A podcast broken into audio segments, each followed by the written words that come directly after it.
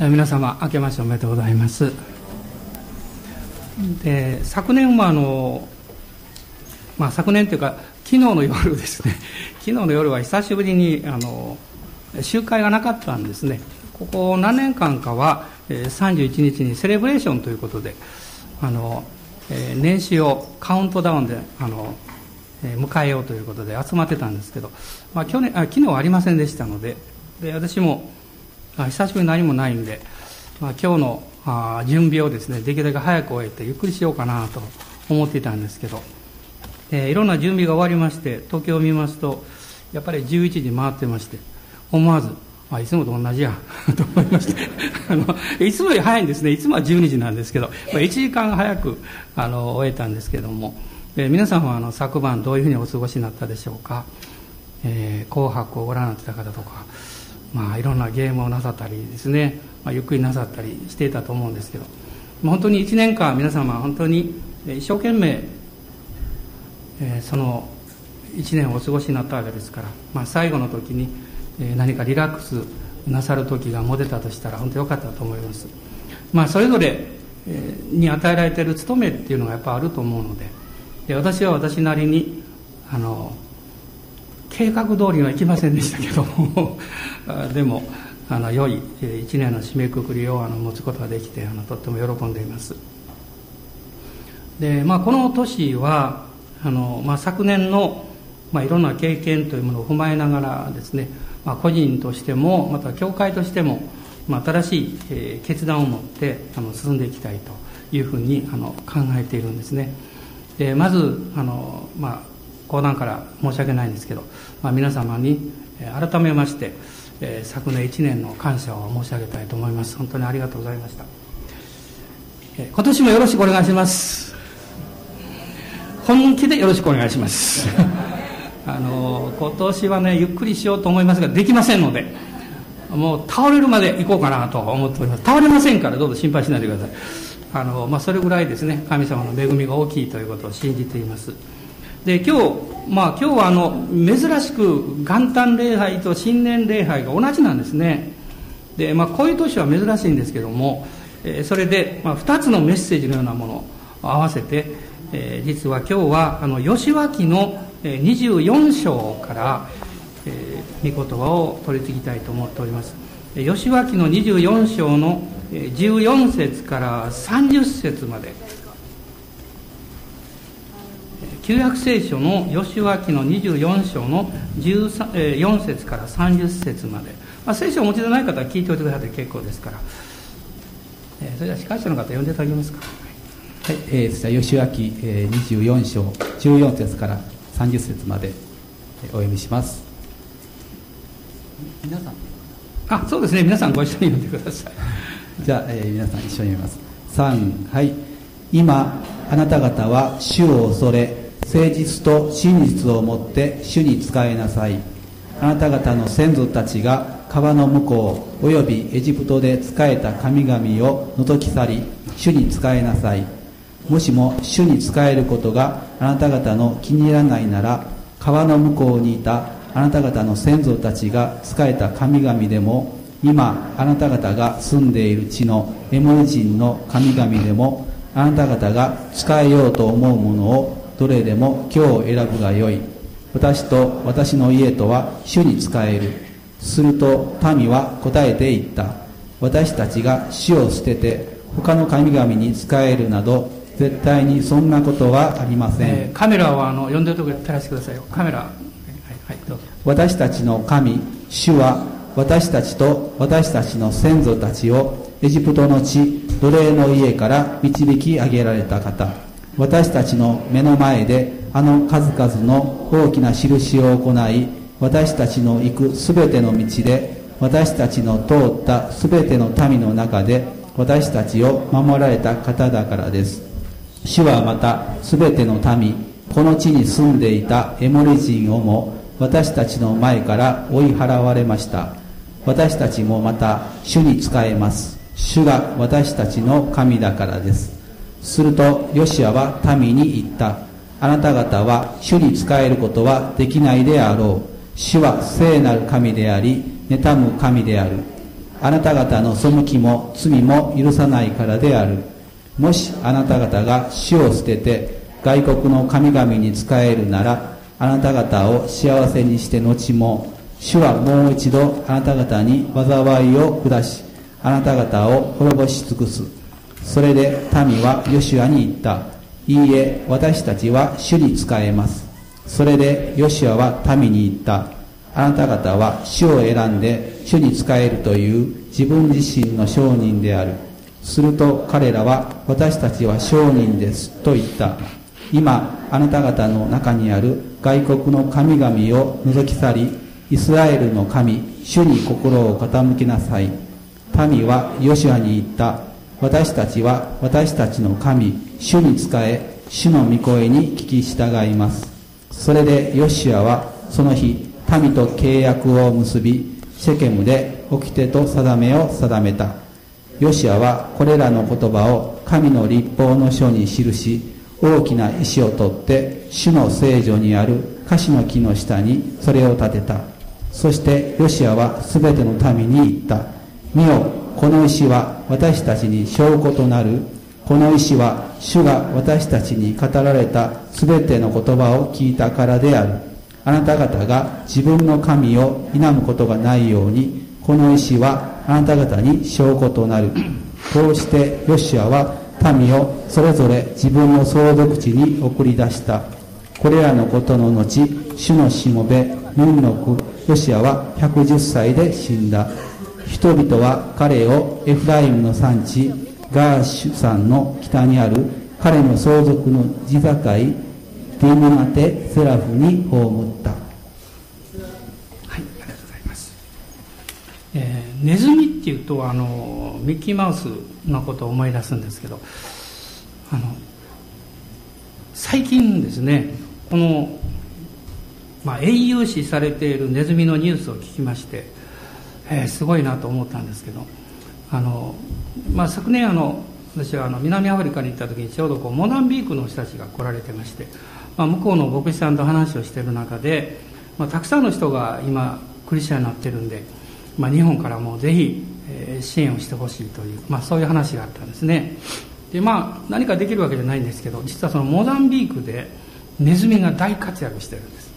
何をしてるかっていうと地雷をですね、えー、見つける働きをしてるんだそうです。で普通はあの、えー、特別な犬を訓練してねその地雷をこう、えー、調べるのに用いるんですけどもここではですねあのネズミが用いられてるでなんとすでにこのネズミによってもう800個以上の地雷が見つかったんだそうです。でこの紐をつけてねネズミさんに。でネズミのこう利点というのはですねまず小さいから石の間も入っていけるんですね。それから軽いのでそのたまたま地雷の上に乗っかったとしても大丈夫なんだそうです。爆発しないんだそうです。で嗅覚がすごく優れているのでその地雷がこう埋められてるところ見つかると何かこう掘るんですって。でそれでこう紐を持ってる人がですね 今度は手でそれを掘るわけですね。で見つけるんだそうです。で実はこのモザンビークというところにはたくさんの地雷が埋められておりましてあの多くの人があの被害に遭ってるんですね。で2014年までに、えー、このネズミを用いて、えー、地雷の撤去を完了したいというそういう計画があるんだそうです。で私はその記事を読みまして、まあ、その、まあ、ネズミを使うというですね発想ですね。あるいはそれをやり始めた人はすごいなと思いました。まあ、偉大なことというのは、え、実は偉大な決断から始まるんですね。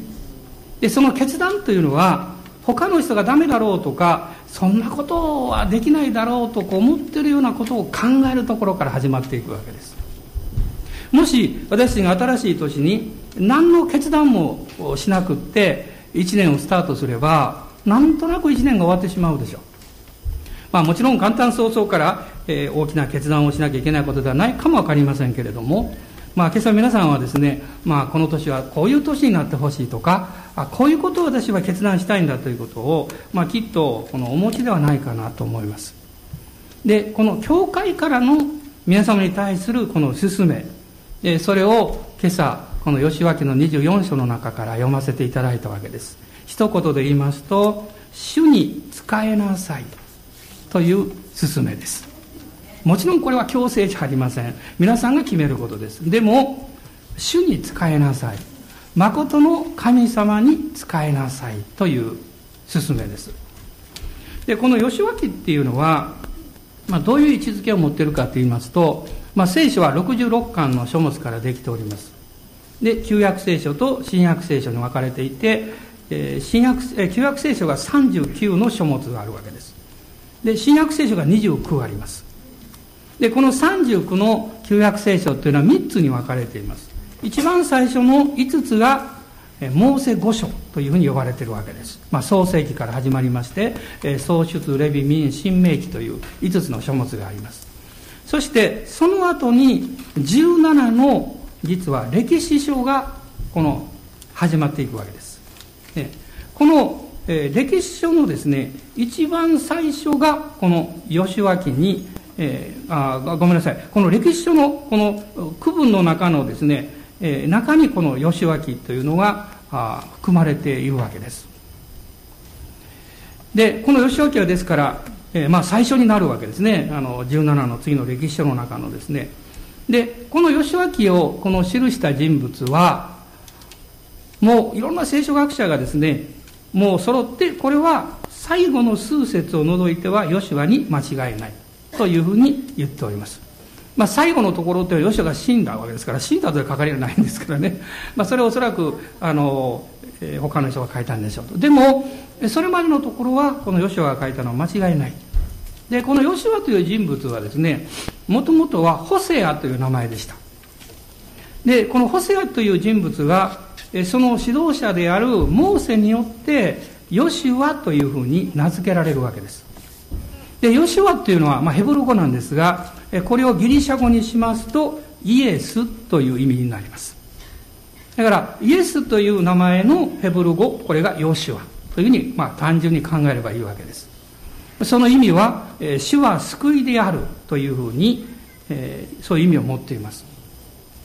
で、このヨシュアのした一番大きな仕事は何かっていうと、えー、一つの家族、アブラハム、イサク、そしてヤコブの家族がエジプトに行って大民族になります。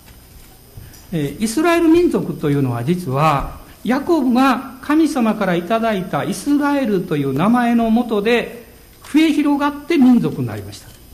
その民族になった場所はエジプトです。そしてこのエジプトからその民族を救出して神様の約束の地と言われているカナンの地、まあ今のイスラエルの場所ですが、そこに導いていくために最初に神が選んだ人物がモーセという人物であったわけです。このモーセの、えー、指導のもとでこのヨシュアが次のリーダーになっていくわけです。そしてモーセは約束の地に入る前に召されますけれどもヨシュアがこの民をヨルダン川を渡ってそしてカナンの地に入っていって、まあ、その地をこう占領していくんですねでこのヨシュア記の内容というのは実はですねえこの40年の荒野を通ってイスラエルの民がカナンの地に入っていくんですけどももうそのカナンの地に入る前というのはですねエジプトから出てきた民はヨシュアとカレブ以外が全部死んでるわけです。まあ、彼らが神様に不従順であったために荒野で全部死んでしまいます。新しい、まあ、世代がこの荒野の中で生まれてきたわけです。ですから、えー、神様が何をなさってどういうことを一番大切にしなきゃいけないかということを、えー、ヨシュアはですねもう一度こう確認しながらね、モーセが新明記の中でそれを確認したんですけどもそれを彼は実行に移していくそしてカナンの地の中で、まあ、6年余りの戦いがあります。その戦いを通してカナの地を占領していくこの戦いの記録というものが実はこの吉脇の中に書かれているわけです。でこの吉脇を読んでいきますと神様は誠実な方だということがまず分かります。例えば皆さんがあのお友達とかですねいろんな付き合いをなさる中で最終的にどういう人が本当の友達として残るんでしょうお金持ってる人でしょうか？あるいは社会的地位のある人でしょうか？もちろんそれもいいかも分かりません。でも最後に残るのはやっぱり誠実な人じゃないでしょうかね。偽らない約束を守る。そして、えー、嘘つかない。あの、えー、大切なものを大切なものとして考えてくれる人です。神様はそういう方だと言ってます。こ日本人のこう宗教観っていうのはですね神様というのは特別なこう別の領域にいて、まあ、罰も与えるし、えー、また助けもしてくれるっていうような発想を持ってるわけです。でも聖書を見ますと聖書が語っている神様は、まあ、人間で言うならば最高の人格を持った方。真実な方。誠実な方。約束を絶対守る方。こういうお方だというふうに描かれています。そしてもう一つはですねこの神様は清い神様だから罪を憎む方である。なぜ罪を憎むかっていうと実は人間の不幸とか問題のこの根本は罪にあるからです。あの自分の肉体を痛めたり精神を痛めたりあるいはこの家族や自分の生活の中に問題を巻き起こしていくこの原点というのはやはりですね罪にあるわけです。で実はヨシュアがこのカナンという地をこの征服していく中で、まあ、31人の王を滅ぼしていくんですけどもそしてたくさんの人たちがやはりまあ絶滅させられていく。そこだけ読んできますとこれひどい物語だなという見方もあるかもわかりません。でも当時このカナンというところはですねいわゆるカナン人の宗教というのはもう最悪の宗教だったんですね。あの宗教のその中心はこのバール礼拝。まあ、後にイスラエルという国にもこれが入り込んでくるんですけどもそれからバール神の奥さん女神のアシタロテ礼拝というのが中心になってましたこれはもう普通考えられる最悪最低の不道徳だけではなくって非常に残虐な宗教であったわけです。というのはですね、彼らは多くの幼児を殺害しました。まずこの宗教に関わる人たちは、えー、最初の子供を殺しました。神への犠牲として捧げました。あるいは、この家を建てる時には、その残っている家族の幸せのために、幼児を殺害して壁の中に塗り込みました。そういうものが今日も残ってるそうです。まあこういう非常にこう、まあ悪い、まあ宗教というか生き方の中で神様は彼らを滅ぼして、そして神の民である人々が新しい国を生み出していくことを、まあ、計画なさったわけです。でも、まあ、人間の心っていうのは、まあ、そう簡単に変わらないんですね。本当の神様を信じている正しい誠実な生き方をすべきこのイスラエルの民もやはり内側にさまざまな問題というのを持っておりましてそういうものが彼らがですね落ち着きますと出てくるわけですただ皆さんどうでしょうか？生活の中でね本当にあのこう人が変わったようにね一生懸命この頑張ってる姿を見た時にあの感動を受けます。で大体そういう時っていうのは状況が大変な時なんですね。ところがある程度生活が安定してきて物事がうまくいきますとなんとなくダラダラしてきてですね。そうしますとどうでしょうか？内側にあるものが出てくるわけです。内側にあるものというのは根本的には聖書を見ていくと誠の神様から離れた人間が全部内側に持ってるものがあります。それを聖書は罪だと言います。罪の性質だと言います。別の表現で言うとそれは自我の塊自己中心です。でも人はそういうふうにしかこう見えないような状況に置かれてしまいました。本来信頼すべきあるいは本来ですねどんなに成人した男であっても女であっても自分の痛みや悲しみをそれをいつでもこうお任せしたり心を打ち明けることができるような場所を失ってしまったからです。今日私は皆さんに一つの質問をしたいんですけど私は、まあ、最近感謝なことはですね人の前で泣くことを恐れなくなりました。これはとてもいいことだと私は思っています。皆さんは泣く場所を持っていらっしゃいますか？もちろん嬉しい涙もあるでしょう。悲しい涙もあるでしょう。でも嬉しい悲しいじゃなくって何とも言えないこう自分というものの存在というものをこう何というか赤ちゃんがね、あのお母さんの腕の中に抱かれてこうニコニコしてるみたいにねお任せできるような自分の人生を委ねるような場所っていうのを持っていらっしゃいますか？私は皆さんに申し上げたいんですけど教会はそういう場所なんです。皆さんが教会に来るときにもうあなたの社会的責任も家庭の責任もであるいは個人としてのいろんなこの責任も全部そういう服を脱いで一人の男性女性として経験に神の前に出て心を注ぎ出す場所それが教会です。だから教会で泣いっていいんです。もちろん笑ってもいいんです。教会はそういう場所です。でヨシュアがこの民をカナンの地にこの導き入れる時にさまざまな戦いというものを経験するわけです。まあ最初の戦いというのはこのエリコというあの要塞を勝ち取らなきゃいけなかった。でエリコっていうのはものすごい要塞でですねあの二重のこう壁があったんですね。これは考古学的にも発見されてますが世界最古の町の一つと言われてますが外側のこの城壁がですね1.8メートルあったんだそうです。もちろんレンガ造りなんです。ね。そして間隔を置いて内側にもう一つこう城壁がありましてそれはなんと3.8メートルの城壁です。1.8メートルと3.8メートルの二重の城壁があってその間にこう板のようなものを置いてそれ高さが9メートルほどあったんですその城壁がね。でその上に家が建てられておりました。本当に貧しい人たちはそういうところに住んでいた。聖書に出てくるこの遊女ラハブもその一人であったわけです。しかし神様は奇跡を行いなさったわけです。その城壁がですね外側に、まあ、少し丘陵地の上に立っておりましたけどもこう崩れ落ちていったんですね。そしてエリコがこのあ、まあ、攻め落とされたわけです。普通そういうことはできない起こらないんですね。ある人があのあるこの現場に来ましたらですね大きな城壁がありまして働いてる方がその城壁の上からにロープをかけて引っ張ってたそうです一生懸命。あなた何してんですか?」って言ったら「いやこれ城壁を引っ張りこの下ろそうとして 壊そうとしてんだけど」って。そんなこと引っ張ったって普通ダメなんですね。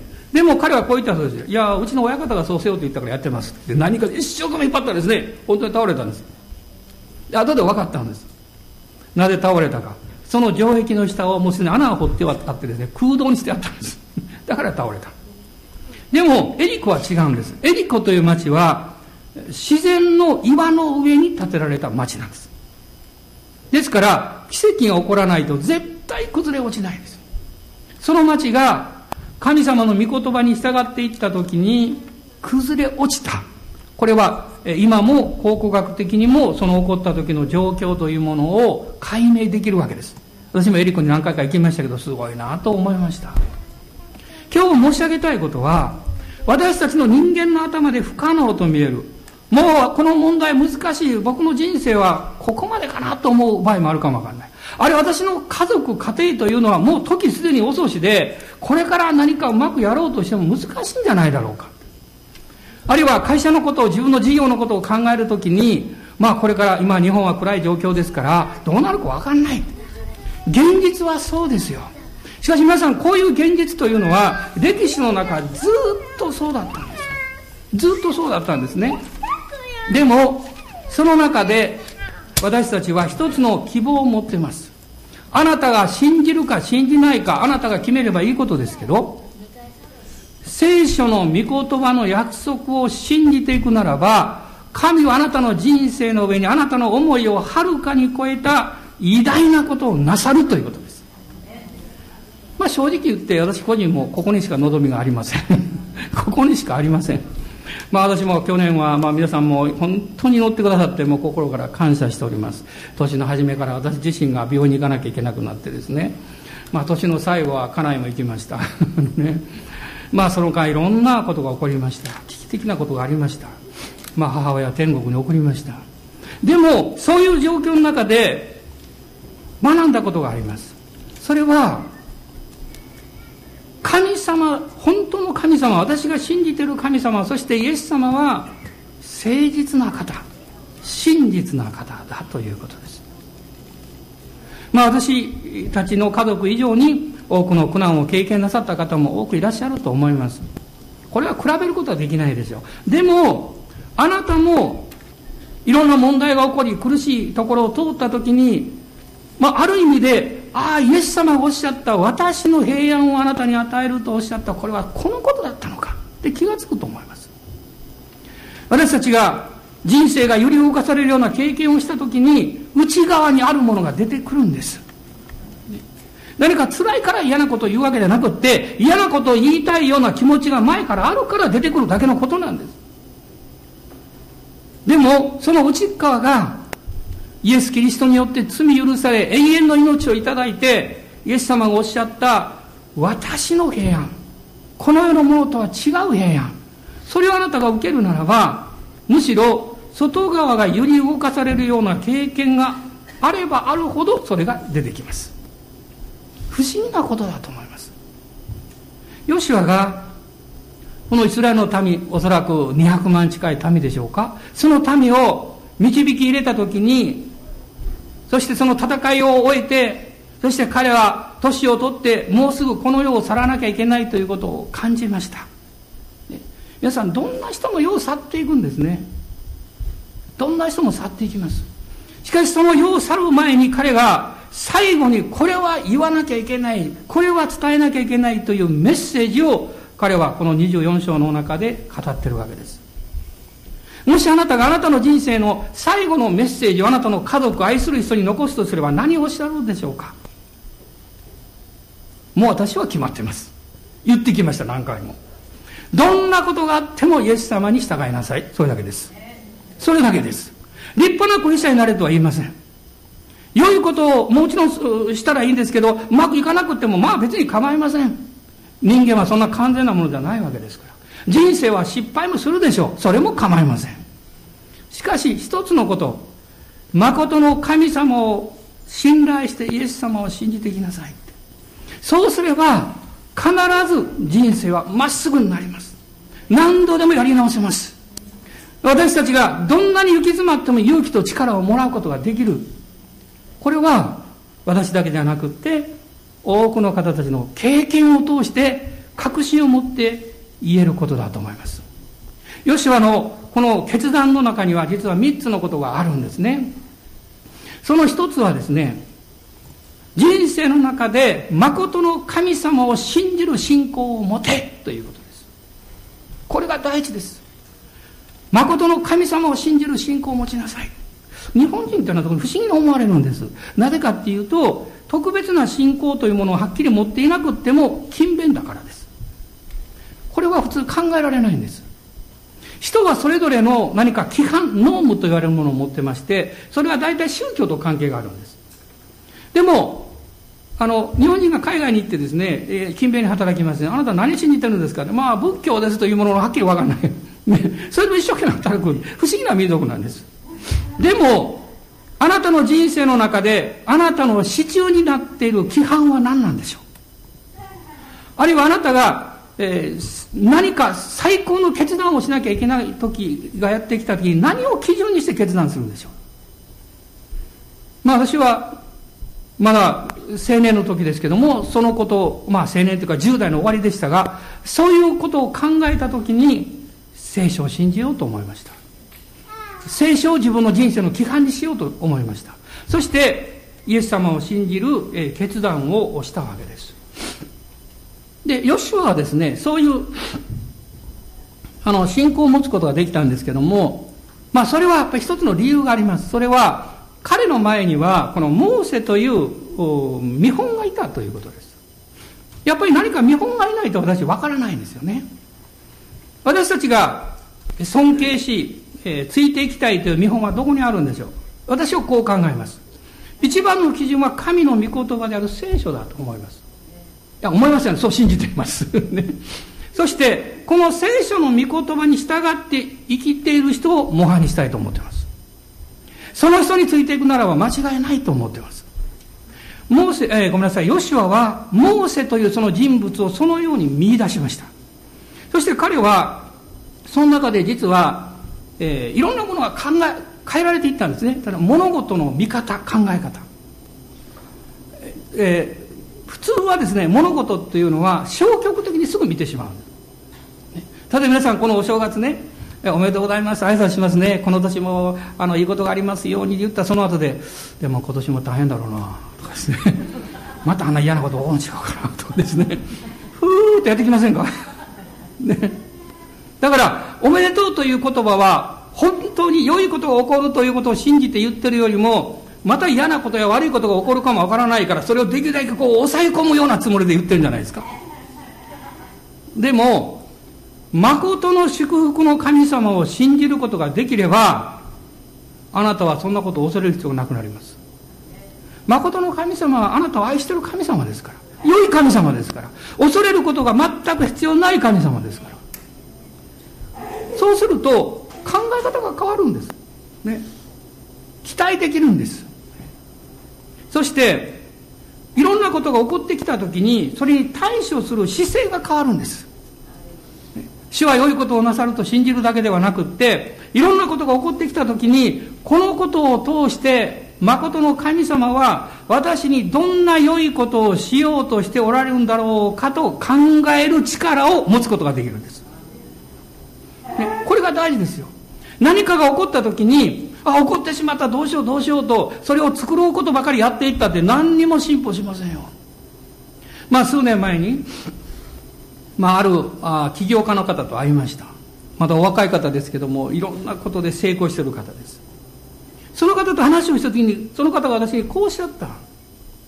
企業の中にもミッションが必要なんですけどミッションというのは聖書と関係あるんですかねとおっしゃいました。ねミッション。要するにもし企業がですねあのまあ利益を得ることだけを第一に考えていったとすればおそらくどっかで行き詰まるでしょうね、小さいのはいいかもわかりませんけどね。ですから、この社会における自分たちの働きの使命というものを考えなきゃいけない。私も牧師ですから、牧師の使命について考えました。昨年はそれを得たんですね。もうすごく嬉しいんですよ。一言で言えるようになったんです。それは、私の仕事は、御言葉を通して人々を幸せにすることだと分かりました。だから確信持って言えるんです。皆さんも、皆さんのお仕事があるでしょう、勤めがあるでしょう。でも、それを自分の家族を守るために、あるいは利益を得るためだけに生きていったとすれば、必ず行き詰まります。必ず虚しくなりますよ。でも、皆さんもそのお仕事を通して、直接人に関わらなかったとしても、その先にあるものをご覧になればどうなんでしょう。私は、この社会を豊かにし、人々を幸せにし、自分に与えられている務めを通して、自分のためだけに生きるんではない、他の人を幸せにする何らかの働きに関わっているんだということを使命として持つことじゃないでしょうか。そして、教会というのは、この共同体に対して、この地域に対して何らかのそのような働きをする必要があると感じるわけです。まだまだ私たちの教会は小さな規模です。日本の多くの教会はそうですけど。でもまず私たちが小さくてもできることがある。それはこの国のために祈ることですよ。誠の神の前にへり下って謙虚になって、そして正しい生き方ができる国になるように祈ることだと思います。批判をすることは簡単なことです。誰かの足を引っ張るのは子供だってできますよ。でも、誰かを支え、誰かを助け、誰かのために何か自分ができることがないだろうかと考えて少しでも犠牲を払おうとすることは子供ではできないです。大人にならなければ。その大人になる力はどこから来るんですか？考えからだけでは来ないんです。あなたの内側が強くならないと。あなたの内側が変わらないと。あなたの内側に使命感が与えられないと、そのように変わらないんじゃないでしょう。ヨシュアはモーセと出会って物事の対処の仕方が分かりました。いろんな問題が起こってきた時にどう対処するかを学びました。それだけではなくって、神が、まあ悪いと思われるような事柄が起こったとしても、その上に何かをなさるはずだと信じる力を彼は養ったわけですよ。今、目標がない時代ですよね。自分に行き詰まってしまいます。何していいか分かんない。で、力があるために、その使命感を見失あ、使命感を得ることができなくて、また力があるために、余計迷い込んでしまうんです。精神的にもいろんな状況の中で。ね、本当は、その窓が開かれたら、その人が与えられている賜物や力を十分に発揮できるそういう道というものがすでにあるんですねでもそれをなかなか見出すことができないんですよ御言葉はあなたの人生に窓を作ってくれます。神様はこの天窓を作ってくださってたとえ周りもう四方が全部閉ざされたように見えても天の窓は開いているよとおっしゃいます。聖書の御言葉を開くときに上から光が差し込んできます。あなたが一人でいい、誰も見ていない時にへり下ってひざまずいて、神様、あなたがおられるならば、私の人生に道を開いてくださいと祈るならば、神は開いてくださいます。叫んだらどうでしょう？泣いてみたらどうでしょう？本気になってみたらどうでしょう？神はあなたのすぐ近くにいらっしゃる。あなたを愛していらっしゃるから。あなたのためにイエス・キリストを送ってくださった方ですから。それをなさることがおできになるんですよヨシはこのモーセという人物を通して信仰を持つことをしっかり学びましたまあ信仰ということがよくわからなくってもそのような結果として、えー、言うならばこういうことです。信じること愛すること希望を持つことです。どうぞ皆さんおっしゃってください。信じること愛することを希望を持つこと、ね、もう一度おっしゃってください。信じること愛すること希望を持つこと。あなたの家族に何が起ころうとも、あなたの仕事に何が起ころうとも、あなたの人生にどういうことが起ころうとも、あなたはすぐ言うんです。私は信じます。私は愛します。私は希望を持ちます。この決断をヨシワはしてるんです。だからその決断の中で、主に仕えなさいと言ってます。そして、それを語っているイスラエルの民に対して彼は希望を持ってます。あなた方は選びなさいと言ってるんですけども、必ず主に使える方を選んでくれると信じてそう言ってるんです。ね、皆さんは皆さんの家族を愛していらっしゃいますでしょ、ね、皆さんの、で、そばにいらっしゃる友を愛してらっしゃるでしょう。でも、その方たちが本当に幸せになり、幸いを得るために、あなたが祈っていかなきゃいけないことがあるんです。それは、誠の神を選ぶことです。イエス・キリストを選ぶことです。あ去年のクリスマスですね、前に私はすごく一つ嬉しいことがありましてね、えー、それはまあ、あの、父親が、まあ、イエス様を受け入れてるんですけど、まあ、もう、あ、今週92歳になります。で、家の中にですね、あの、いわゆるその八百万の神の一つが残っておったのずっと。あの三宝さんという神様ご存知ですか？あの三宝光神っていうんですね。あれはもともと仏教の関係でインド系の多分、うん、神と何かこう合体したようないわゆるかまどの神様。ですね台所の神様ってやつです。この部屋とですねそれから台所にこう祀ってありましたね。でも特に何もしてないんですけどそのままずっと残ってたんです。で私はもうそれはですね問い除きたくてしょうがなかったんですけど私が家の主ではありませんからね。で、えー、母がもう召されましたしもう父親も心の中で決心してわしもキリスト教やみたいなですね。それしかないという決心は見えていたんですけど。で私はもちろんもうそれ取ってしまうよって言って勝手に取ることはいつでもできたんですよ。でもう父も年いってますしもうそんなにどこ言わ言わないですよ。でも私はそうしたくなかったんですね。それは本人がその必要がないんだと知ってから取り除きたかったんです。だから、行くたんびに帰るときにどうしようかなと思いながらですね、まあ牧師のね、家庭、家庭、家庭というかね、親のうちでこんなの置いてるのもなという、そういう宗教的な思いもやってきたりですね、それ関係ないんです、全然。関係ないんだけど、まあ早く取り除きたいなとかいう気持ちをずっと思ってました。でも、主が私におっしゃったことはね、すべてのことには時がある。まあ形だけ取り除いたとしても心がつながっておれば何の意味もないだからその心がある意味で納得できる時の時だろうと私は思いました。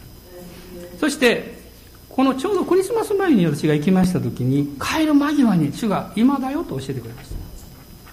で横になってる父親に言いました「父さんあれもう片付けていいかな?」って言いました。で父親がですね「うんいいよ」って言ってくれました。で私はゴミ袋持ってきました。ですね全部それ入れて。ね全部入れて持って帰ってきましてまだ家の横に置いてるんです。あれ何とかしなきゃいけないんですけど誰か欲しい方差し上げますからあのとこ あの皆さん誤解しないでください。私はあの宗教をバカにするわけじゃないんですよ。そうじゃなくってそうじゃなくってですね。私たちが弱い時には支えがいります。で私も足を痛めれば多分スクラッチ劣勢を使うでしょう。でも元気になればいらなくなります、ね、私たちもいろんなものを持ってます。いろんなことが必要です。でも心もいわゆる霊的な魂も健康になっていくと今まで必要だと思っていたものは必要でなくなってきます。父親がそれを祀っていたということを私は責める気持ちは全くありません。それしか知らなかったからです。でも今はイエス様を信じる救い主イエス様ということが分かったんです。だからもう杖はいらない。宗教的な杖はいらない。だからなくしただけのことです。皆さん誠の神を信じるイエス様を信じるということは宗教的になることではないんです。あなたの人生が考え方において信仰においてその生き方においてねごめんなさい変な時にこの頃恵まれるとなんか鼻水が出てきたりしてごめんなさい。涙も出てくるんだと思うんですよ。ね誠の神様を信じた時にその方だけを信頼することなんですよ。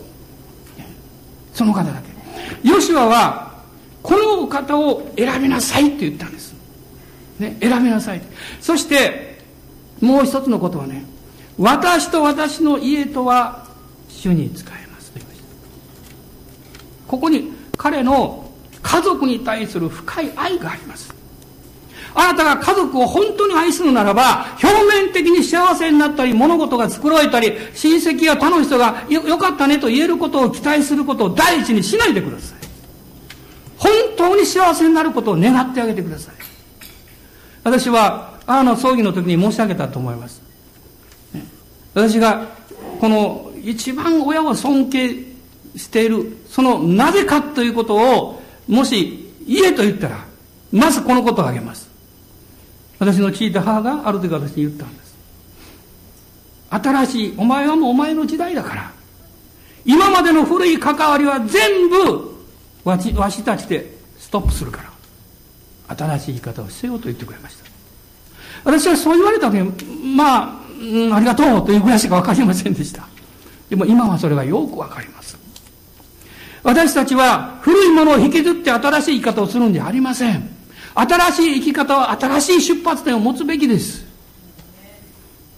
聖書はこう言っています。誰でもキリストにあるならば、その人は新しく作られたものである。古きものは過ぎ去った身を全てが新しくなったのであると。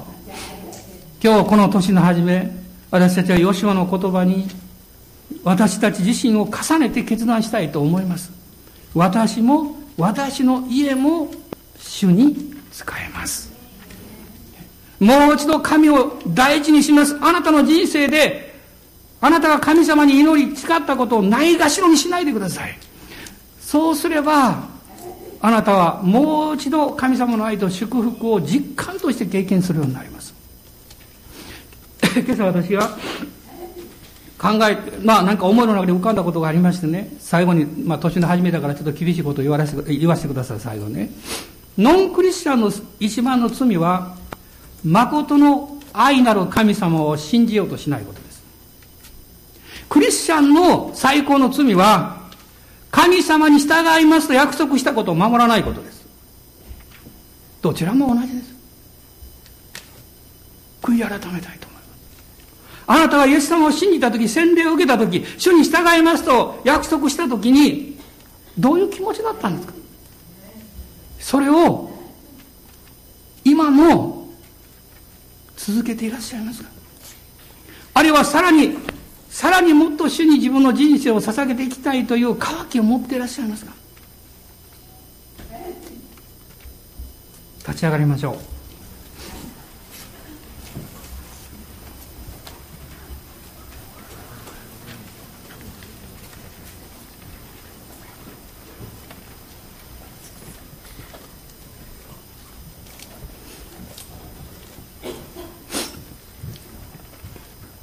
今しばらく総額の中でもう一度誠の神様の前に出たいと思います。クリスチャンの方もクリスチャンない方も、えー、どうぞそんなこと関係なく誠の神様あなた愛してらっしゃいますし正しい誠実な方です。そして今あなたがどういう何か信仰を持っておられたとしてもあるいはどういう考え方を持っておられたとしてもそれをどうこうしろということではないんです。誠の神は愛なる神清い神そして良い方でいらっしゃる。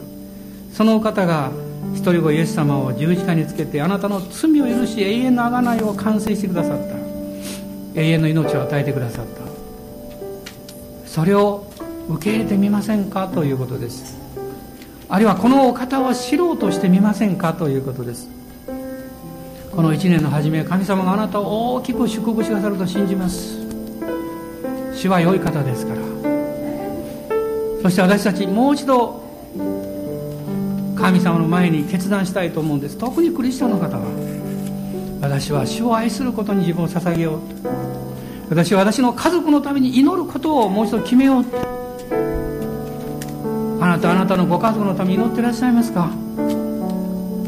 奥さんやご主人のために子供さんのためにお孫さんのためにおじいちゃんおばあちゃんのために親戚の方々のために祈ってらっしゃいますか？もう一度家族のために祈ろう。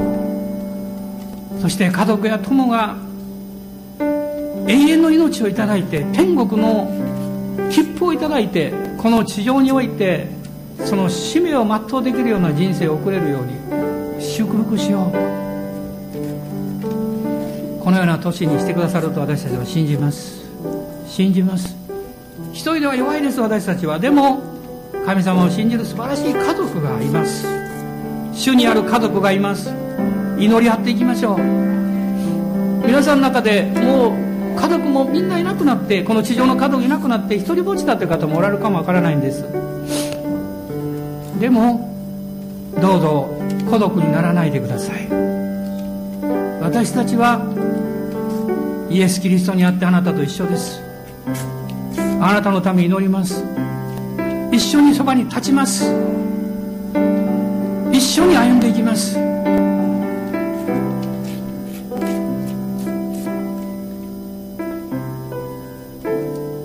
神様の大きな愛が今日も私たちに注がれていることを信じます。